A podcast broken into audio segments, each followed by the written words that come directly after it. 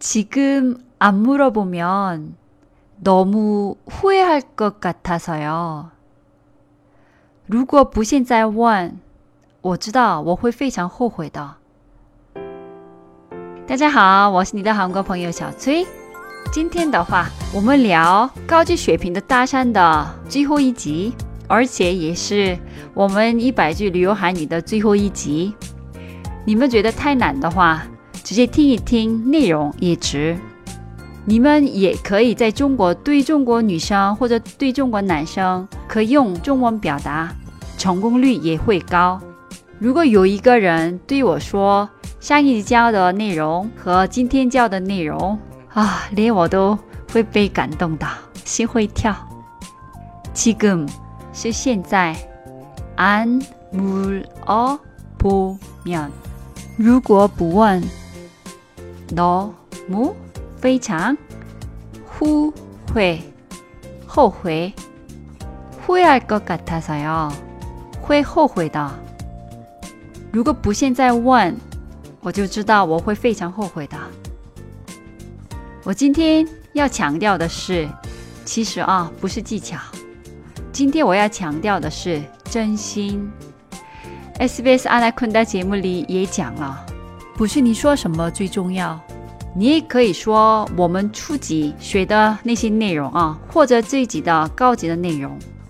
如果一旦你是真心的话，对方会感觉得到的。你可以说，或者也可以写在纸上给他看，或者用翻译软件都行，什么都行。你把你的真心表达给对方，成功率就会很高。成功的搭讪的最重要的技巧就是真心。还有表达你的真心的表情。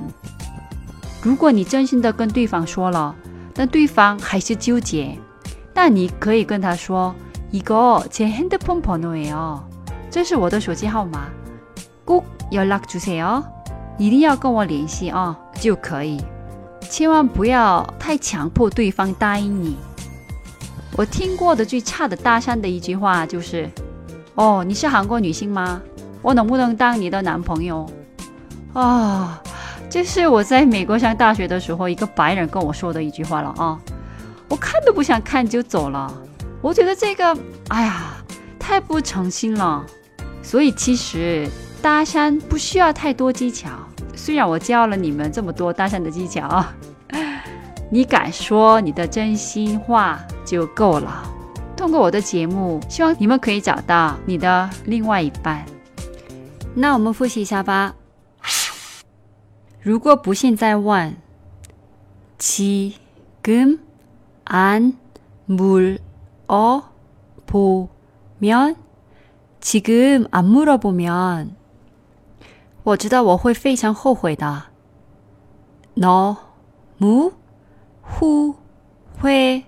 할것같아서요 너무 후회할 것 같아서요.